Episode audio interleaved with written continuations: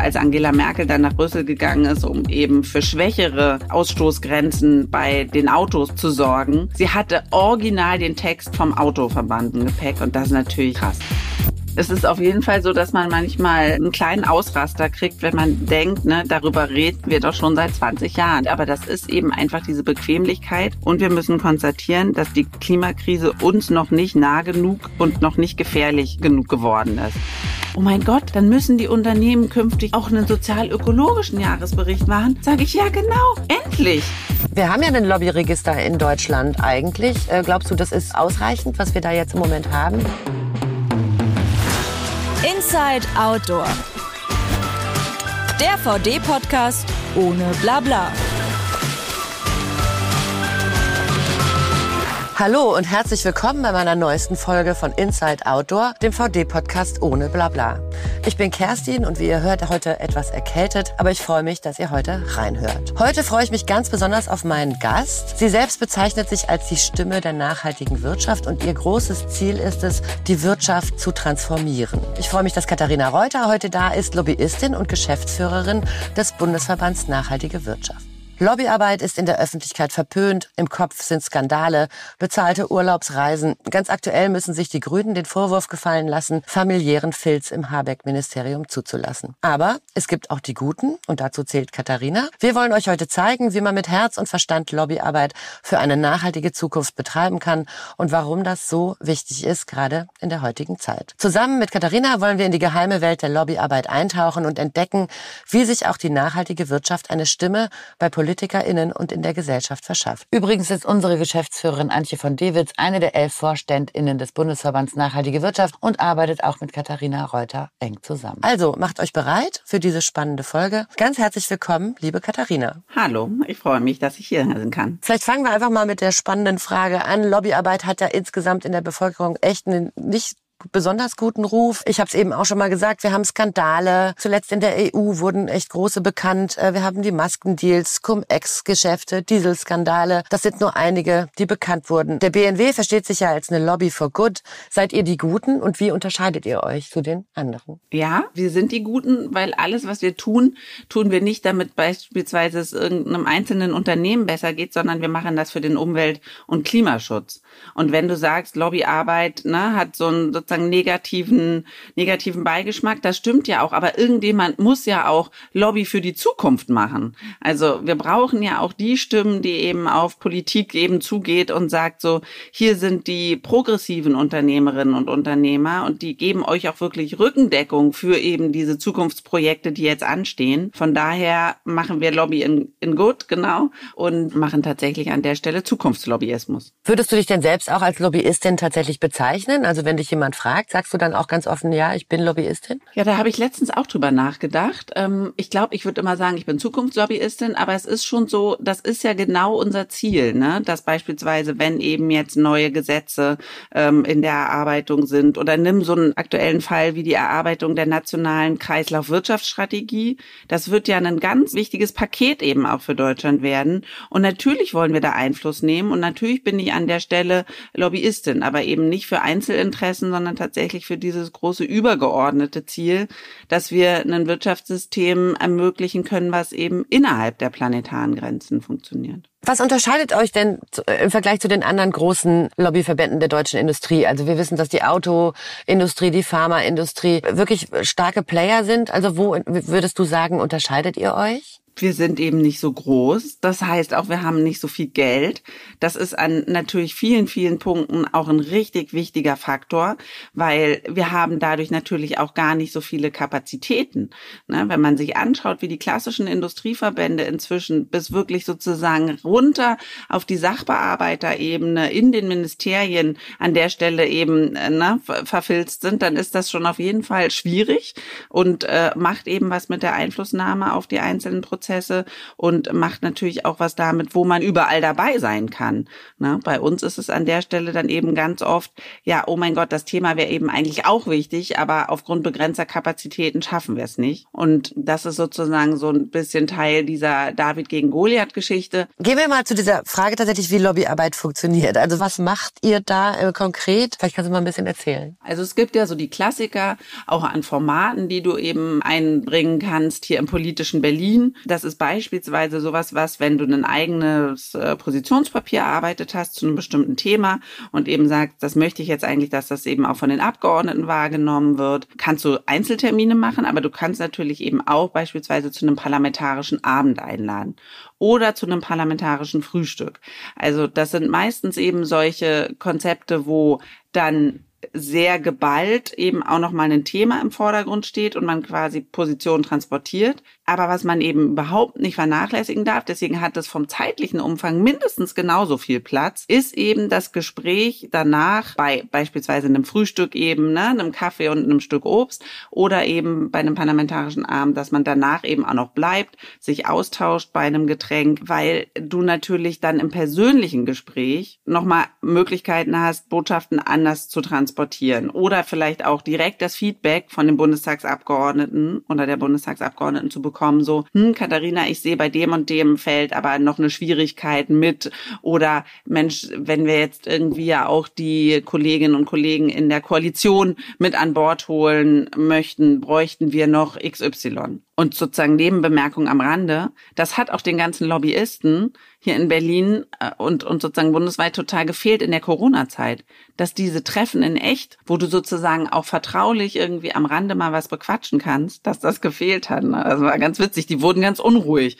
Und so, wann ist denn mal wieder ein parlamentarischer Abend in echt? Das kann man doch eben ne, sozusagen remote gar nicht nachstellen. Also wie muss man sich vorstellen? Ihr schreibt Mails an Abgeordnete, Pressemitteilungen oder, oder kannst du noch mal vielleicht ganz konkret machen? Wir schreiben Pressemitteilungen, wir schreiben Mails an Abgeordnete, wir schreiben offene Briefe mit anderen zusammen. Also das passt vielleicht auch zu diesem Thema von vorhin nochmal. Ne? Sehen wir uns irgendwo in Konkurrenz. Wir arbeiten eben sehr gern auch immer in Bündnissen, dass wir dann eben auch gemeinsam Forderungen verstärken. Ähm, wir nehmen an Protestveranstaltungen teil. Wir sind ja ähm, als Teil der Entrepreneurs for Future, wo wir eben auch immer die Aktivitäten zu den Klimastreiks äh, koordinieren. Wir sind auf der Straße. Wir sind bei den Anhörungen in den Parlamenten. Wir entwickeln eben eigene Konzepte die wir einbringen. Wir haben Fachgruppen, in denen inhaltlich gearbeitet wird und, und, und. Ja, wie viel Zeit würdest du sagen, verbringst du mit so diesem One-to-One-Gesprächen? Und wie, wie einfach ist das oder wie schwer ist es überhaupt an die Politiker heranzukommen? Weil die werden ja wahrscheinlich von allen möglichen Seiten angesprochen. Auf jeden Fall. Und das ist auch gar nicht so einfach, natürlich vielleicht gerade auch an die ranzukommen, die nicht unbedingt unserer Meinung sind, ja. Also so die harten Knochen beispielsweise in der CDU-CSU-Fraktion oder auch in der FDP, das ist schon schwierig, mit denen Termine zu bekommen. Und wenn das dann gelingt, merken wir schon eben auch, wie wichtig das eigentlich ist, dass noch viel mehr ähm, eben auch solche Gespräche aus der nachhaltigen Wirtschaft stattfinden, weil da ganz oft noch wie so ein Grundverständnis fehlt. Ne? Beispielsweise dafür, dass wir das eben nicht für den Erfolg vom einzelnen Unternehmen machen, dass, dass das sozusagen von daher dann auch gar kein Problem ist, wenn beispielsweise VD den USP verliert an der Stelle, sondern dass uns es für dieses übergeordnete Ziel eben wichtig ist, dass alle mitmachen und alle nachhaltig werden.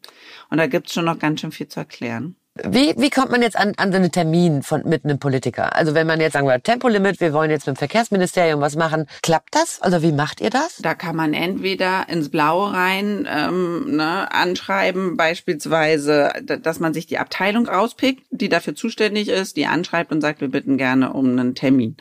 Oder man hat schon Kontakte und kennt jemanden im Ministerium und kann fragen, Mensch, mit wem können wir denn mal am besten reden? Wer ist denn da für das Thema vielleicht auch offen? Oder natürlich, äh, das haben wir immer wieder dann eben beispielsweise auch im Rahmen von solchen Bündnisgeschichten, dass man eben einfach mit mehreren CEOs gebündelt Termine anfragt und dann beispielsweise eben auch auf Staatssekretärsebene im Finanzministerium gesagt wird, ja klar, das klingt total interessant, wir hören uns mal eure Perspektive an und so kommen dann diese Termine zustande. Sehr hilfreich ist es, wenn man kein vorgegebenes Zeitfenster hat, sondern sagen kann, man richtet sich eben nach dem Terminkalender der jeweiligen Abteilungsleiter oder Abteilungsleiterin das ist auf jeden Fall dann immer einfacher, als wenn man beispielsweise, wir haben so ein Format, wo dann alle unsere Vorstände, das sind ja ehrenamtlich Tätige, also sind alles Unternehmerinnen und Unternehmer, so wie Antje, die aber ehrenamtlich bei uns im Vorstand sind. Und wir haben beispielsweise ja ein Format, wo sie dann für zwei Tage nach Berlin kommen und wir eben verschiedenste Lobbygespräche führen. Und das ist auf jeden Fall dann herausfordernd, weil dann muss eben auch der Terminkalender beispielsweise vom Bundestagsabgeordneten, vom Abteilungsleiter aus dem Ministerium da dann mit dazu passen. Ne? Kannst du da mal ein bisschen einen Einblick geben? Also wie, wie läuft das ab? Was macht ihr da? Ja, wir werden beispielsweise in zwei Wochen wird das wieder sein. Und ähm, wir freuen uns total, dass wir eben interessante äh, Gesprächstermine vereinbart haben, unter anderem mit Andreas Jung von der CDU, aber ähm, wir sprechen auch mit der Staatssekretärin im BMUV, Frau Rohländer. Dann haben wir Termine mit weiteren MDBs, äh, beispielsweise zum Thema Energie aus der SPD mit der Nina Scheer, die ja auch meine Vorgängerin in der Geschäftsführung von unserem Verband war und da freuen wir uns schon drauf. Und wie oft gehst du so Mittagessen mit irgendjemand äh, aus dem Berliner Establishment? Weiß ich gar nicht, ob es Establishment ist. Also auf jeden Fall habe ich dafür zu selten Zeit und zu wenig Zeit, weil ich natürlich auch, ne, wie du schon gesagt hast, ich bin ja auch viel unterwegs und das ist ja auch gut so, ähm, dass wir da unsere Stimme irgendwie in die Welt tragen. Aber dann fehlt fehlt sozusagen Zeit für solche Lunchtermine, aber schon auch viel Zeit einfach im Büro. Aber was würdest du sagen, was ist jetzt am wichtigsten? Der persönliche Kontakt tatsächlich, also das Netzwerken mit den PolitikerInnen oder ist es eine professionelle Zuarbeit mit Positionspapieren oder ist das gleichgewichtig? Mm, also wenn ich das werten müsste, wäre wahrscheinlich irgendwie dass, dass man eben wirklich auch persönliche Zugänge bekommt und schaffen kann und ins Gespräch kommt das wiegt an der Stelle schon ein bisschen schwerer, ja, ist wichtiger, würde ich schon sagen.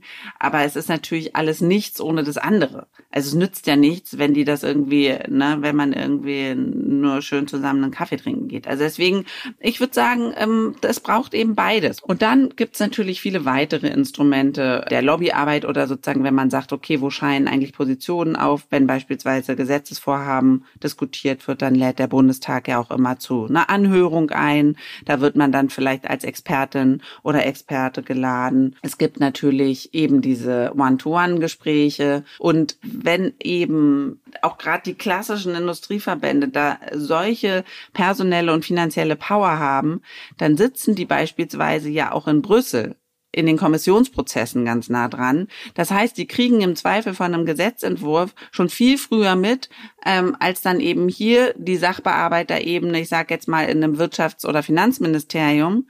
Das heißt, die können dann schon Vorlagen schreiben zu bestimmten Sachen, so nach dem Motto, wenn das übrigens bei euch ankommt, dann passt doch mal auf, dass die und die Punkte nicht durchkommen. Oder schaut mal, wir haben hier eine Formulierung, das wäre super, wenn ihr die reinschreibt das ist eben spannend, dass dann eben durch diese Lobby-Control-Arbeit und andere eben immer wieder aufgedeckt wird, dass wirklich wortwörtlich die Sachen übernommen wurden. Dass beispielsweise, als Angela Merkel dann nach Brüssel gegangen ist, um eben für schwächere Ausstoßgrenzen bei den Autos, bei Pkw zu sorgen, sie hatte original den Text vom Autoverband sozusagen an der Stelle dann im Gepäck und das ist natürlich krass. Was ja auch super ist, ähm, äh, einige BNW-Mitglieder sind tatsächlich im Mittelstandsbeirat von Robert. Habeck. Ähm, ist das ein wichtiges Tool? Also sind ja einige jetzt drin.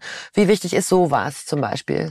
Das ist total wichtig. Also, und Anja hatte das ja auf unserer äh, Jahreskonferenz und dem Jubiläum sehr deutlich gemacht, wie anders das ist, wenn man dann an der Stelle in so einem Gremium auch nicht mehr allein ist, ne? Weil ich glaube, die Jahre unter Altmaier, da war sie ja auch schon in dem Mittelstandsbeirat, aber eben ziemlich allein auf weiter Flur. Und wenn man jetzt sagen kann, okay, wir haben hier mindestens ne, ähm, fünf plus weitere Unternehmerinnen und Unternehmer, die auch wenn man das Wort erhebt für Nachhaltigkeitsthemen, sagen, super, da machen wir mit, ähm, gewinnt es natürlich allein in diesem Gremium eine andere Dynamik. Und das, was dann am Ende eben in diesem Mittelstandsbeirat besprochen wird, also man wird da ja persönlich berufen. Ne? Das hat dann an der Stelle eben auch nichts mit dem, nichts mit dem BNW, nichts mit unserem Verband zu tun. Man wird dort als Person berufen. Aber natürlich hat das Auswirkungen eben auf die Förderprogramme, auf die Gesetzesvorlagen, die dann auch aus dem Ministerium kommen. Von daher ist, ist, das, ist das wichtig, dabei zu sein, ja. Wie gut ist das denn für ein BNW, dass die eben da direkt beim Habeck drin sitzen? Das ist super. Und das sind ja alleine ne, drei Unternehmerinnen bei uns aus dem Vorstand und ich glaube dann noch mal äh, mindestens zwei oder drei weitere. Und dann gibt's natürlich auch noch ähm, es ist ja leider noch nicht jedes nachhaltige Unternehmen bei uns Mitglied. Also an der Stelle, wir können ja auch gerne noch wachsen. Deswegen gibt's schon auch noch dann ähm, ein paar Vertreterinnen und Vertreter darüber hinaus, die das Thema eben auch wichtig finden in dem Beirat. Du hast gerade schon David gegen Goliath erwähnt. Also ist es nicht manchmal auch dann frustrierend, sozusagen als kleiner Verband gegen diese Großen ähm, anzukämpfen oder anzugehen? Es ist volle Kanne frustrierend, weil natürlich einfach den, ne, was, was können wir erreichen? Wo werden wir gehört? Wieso wird eigentlich ne, in der Tagesschau immer nur äh, der BDI gebeten, Dinge zu kommentieren äh, oder die Kammern. Warum wird nicht eben auch diese Stimme der progressiven Wirtschaft gefragt? Von daher hat das auf jeden Fall großes Frustrationspotenzial, wenn man sich anschaut, wie ungleich eben die Mittel verteilt sind und wie stark eben die Fürsprecher, die einfach diese fossile Vergangenheit noch verteidigen, mit welchen Mitteln die einfach ausgestattet sind. Was würdest du dir wünschen, was sich ändert? Na, ich wünsche mir natürlich, dass wir einfach an der Stelle Stelle stärker werden, aber auch beispielsweise von den Medien wünsche ich mir, dass sie mehr auf uns zugehen, ja, und eben auch sagen, hey, zu einer ausgewogenen Berichterstattung gehört schon, dass wir uns nicht nur die eine Seite anhören, wo vielleicht immer ja auch die Problematik besteht, dass man noch auf den letzten Bremser warten muss.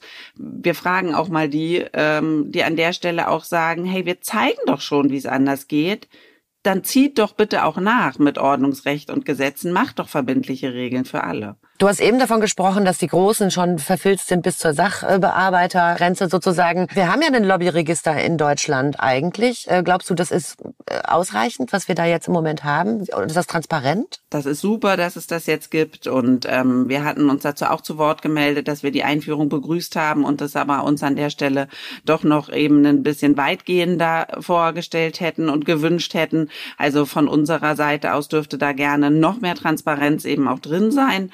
Ähm, aber das ist schon mal ein ganz wichtiger Schritt, weil an der Stelle kannst du ja eben auch schon so ein Stück weit erkennen, wie viel Finanzkraft steckt hinter äh, einzelnen Lobbyaktivitäten. Und dann kommen aber natürlich trotzdem viele, viele Dinge dazu, die in keinem Register stehen, sondern die durch mühselige investigative Arbeit erst aufgedeckt werden müssen. Und deswegen ist es natürlich auch so wichtig, dass es so Organisationen wie Lobby Control und Abgeordnetenwatch gibt. Und ich frage mich manchmal, warum das nicht mehr Konsequenzen hat. Also sozusagen so ein Maskendeal, wieso hat das nicht mehr Konsequenzen? Was würdest du dir wünschen für Konsequenzen? Naja, dass man, wenn man sowas macht, beispielsweise eben äh, nie wieder Möglichkeit bekommt, äh, an der Stelle einflussreich zu sein, sowohl auf Politik als auch von Wirtschaftsseite. Also weil das zeigt ja einen tiefen Zugang äh, sozusagen zu Korruption, zu Korrumpierbarkeit und dass man da irgendwie direkt sagt, die kriegen da eine, genau, sozusagen so eine Politiksperre. Ne? Vielleicht kannst du noch mal ganz kurz sagen, was die wichtigsten, eigentlich tatsächlich die wichtigsten Ziele sind des BNW, also des Bundesverbands Nachhaltige Wirtschaft. Was was ist, wenn du es in drei Sätze mal zusammenpacken wolltest, das Wichtigste, was ihr erreichen wollt? Ja, wir wollen eine komplette sozialökologische Transformation, also Wandel der Wirtschaft, eben nicht von einzelnen Pionieren, sondern für alle. Danke, Katharina, für die Insights bis hierhin. Jetzt gibt es für euch da draußen noch ein paar Informationen zum Bundesverband Nachhaltige Wirtschaft auf die Ohren. Der Bundesverband Nachhaltige Wirtschaft setzt sich für die soziale und ökologische Transformation der Wirtschaft ein. Hier ein paar Zahlen, Daten und Fakten. Der BNW wurde 1992 unter dem Namen Unternehmensgrün als eingetragener Verein gegründet. 2021 wurde Unternehmensgrün zum Bundesverband Nachhaltige Wirtschaft umfirmiert. Heute hat der BNW rund 650 Mitgliedsunternehmen, die für rund 150.000 Arbeitsplätze stehen. Es können sowohl Unternehmen als auch Vereine oder Organisationen Mitglied des BNW werden. Der Verein ist nach eigenen Angaben überparteilich und finanziell unabhängig. Außerdem verfolgt er keine wirtschaftlichen Interessen. Er ist als gemeinnützig anerkannt. Insgesamt gibt es elf ehrenamtliche Vorstandsmitglieder. VD-Geschäftsführerin Antje von Dewitz ist seit 2021 im Vorstand des BNW. Der BNW war 2019 mit fünf weiteren Verbänden eine der InitiatorInnen der Gründung von Entrepreneurs for Future, eine branchenübergreifende Initiative, die sich mit der Fridays for Future Bewegung solidarisch erklärt. So, jetzt fasse ich mal kurz zusammen, was wir bisher schon alles hier gehört haben. Lobbyarbeit ist also vielfältig. Persönliche und vertrauliche Gespräche sind ebenso genauso wichtig wie das Verfassen von Pressemitteilungen Positionspapieren. Und auch wenn es nicht immer ganz einfach ist, an die PolitikerInnen in Berlin heranzukommen, es gibt Mittel und Wege, die Türen in Berlin auch zu öffnen. Und wir haben auch gehört, dass sich die großen Industrieverbände ganz aktiv in die Gesetzgebung tatsächlich einmischen und sogar schon mal Gesetzesvorlagen für die Politik vorschreiben. Und jetzt geht's wieder weiter und ich freue mich auf weiteres Gespräch mit dir. Katharina. Du hast jetzt eben schon gesagt, also es ist eigentlich ja Common Sense, dass wir was ändern müssen heutzutage im Zeichen von Klimawandel und so weiter. Wie frustrierend ist es sozusagen immer wieder sagen zu müssen, hallo, es gibt schon, es gibt schon die guten Beispiele, wir wollen den Level Playing Field. Also ist das frustrierend oder macht es ähm, Spaß? Es ist auf jeden Fall so, dass man manchmal äh, einen kleinen Ausraster kriegt, wenn man denkt, ne, darüber reden wir doch schon seit 20 Jahren oder seit 30 oder seit 40. Und definitiv ist das für mich auch immer wieder die große Frage, warum sich da noch nicht mehr bewegt. Aber das ist eben einfach diese Bequemlichkeit. Und wir müssen konstatieren, dass die Klimakrise uns noch nicht nah genug und noch nicht gefährlich genug geworden ist. Anscheinend funktionieren wir so, dass wir dann da immer auch erst bei Katastrophen zu einschneidenden Schritten bereit sind. Und ich meine, die Katastrophen werden kommen und dann werden auch die einschneidenden Erlebnisse kommen und oder oder sozusagen Entscheidungen kommen. Und wenn du jetzt fragst, wie frustrierend das für mich ist, ich finde eigentlich, ich habe gerade die Chance, auch wirklich viel außerhalb unserer Bubble sprechen zu dürfen. Ähm, das ist ja auf jeden Fall auch wichtig, weil man natürlich noch mal ganz andere Fragen gestellt bekommt von den Unternehmen, die sich jetzt erst auf den Weg machen und dann ne, irgendwie so kommen und sagen, oh, Frau Reuter, wir haben jetzt auch einen Nachhaltigkeitsbeauftragten bei uns, ähm, der sitzt im Marketing. Wo ich so denke, das ist schön, dass ihr das Thema angibt, aber wieso denn im Marketing? Wieso denn nicht bei der Geschäftsleitung? Das Thema muss doch in die DNA, ins Kerngeschäft und ähm, im Austausch aber eben sozusagen mit, mit dann einfach auch dem, der breiten Vielfalt aus der Wirtschaft, merke ich schon, dass sie auch bereit sind, diese Verknüpfung herzustellen, ja, verflixt, ne? Sechs von neun planetaren Grenzen überschritten.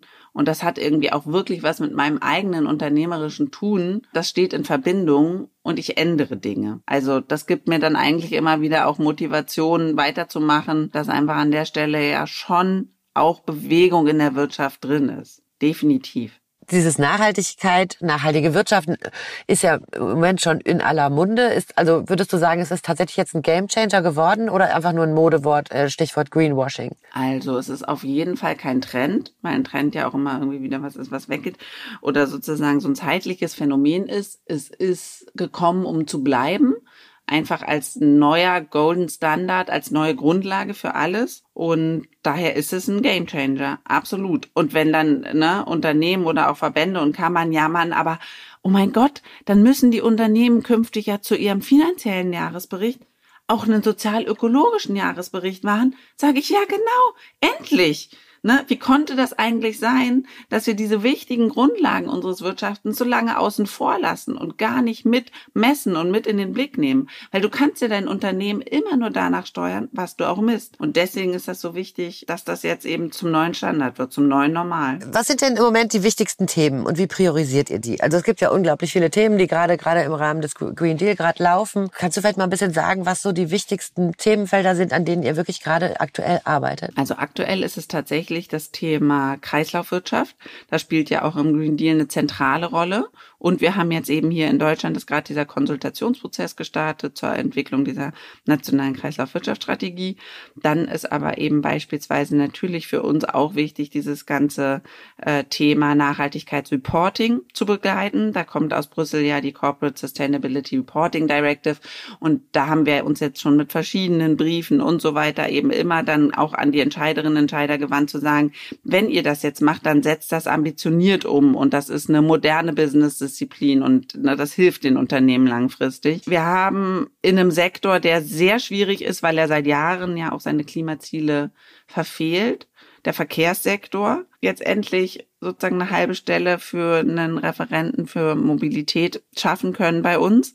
Das spielt eben, ne, scheint direkt wieder so dieses Kapazitätsthema durch, aber da eben wirklich für CO2-Reduktion im Verkehrsbereich zu sorgen, ist ja ein riesiges gemeinsames Anliegen gerade. Und da hilft es natürlich auch, wenn der Verkehrsminister versteht, dass beispielsweise Fahrrad inzwischen ein industriepolitisches Thema ist, weil nämlich auch die Fahrradwirtschaft richtig viele Arbeitsplätze schafft. Um solche Themen kümmern wir uns. Mit wie vielen Verbänden würdest du sagen, konkurriert denn der BNW so insgesamt auf dieser politischen Bühne? Och, ich glaube, wenn du wirklich sozusagen alle ähm, Gruppierungen, die eben wirklich so an dieser Schnittstelle äh, Wirtschaft und Politik arbeiten, das sind unzählige. Also weil da gibt's natürlich auch für jeden einzelnen Sektor dann einen Fachverband und wir haben mittelständisch orientierte Verbände. Wir haben eben Verbände, die dann eher sich an Industrie richten. Also das ist super breit. Für uns an der Stelle Konkurrenz ich weiß gar nicht, ob wir eben in dem Sinne überhaupt Konkurrenz haben, weil natürlich so unser Markenzeichen,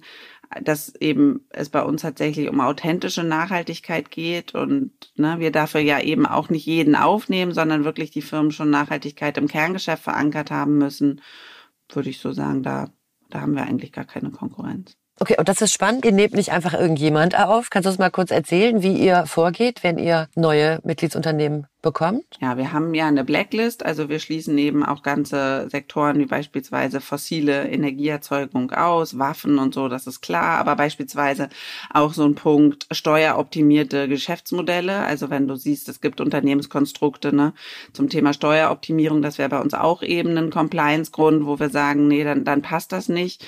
Natürlich haben wir eine Satzung, die man anerkennt und auch das Grundset an politischen Forderungen und dann ist es aber tatsächlich eben eine Einzelfallentscheidung Entscheidung vom Vorstand, ähm, wie stark man den Haken hintermachen kann hinter dieses Nachhaltigkeit ist im Kerngeschäft verankert. Das sieht man ja auch an eurem Unternehmen. Ihr könnt ja noch mal äh, sehr viel authentischer eben auch Dinge in die Welt bringen und fordern, weil ihr selber schon zeigt, dass es geht.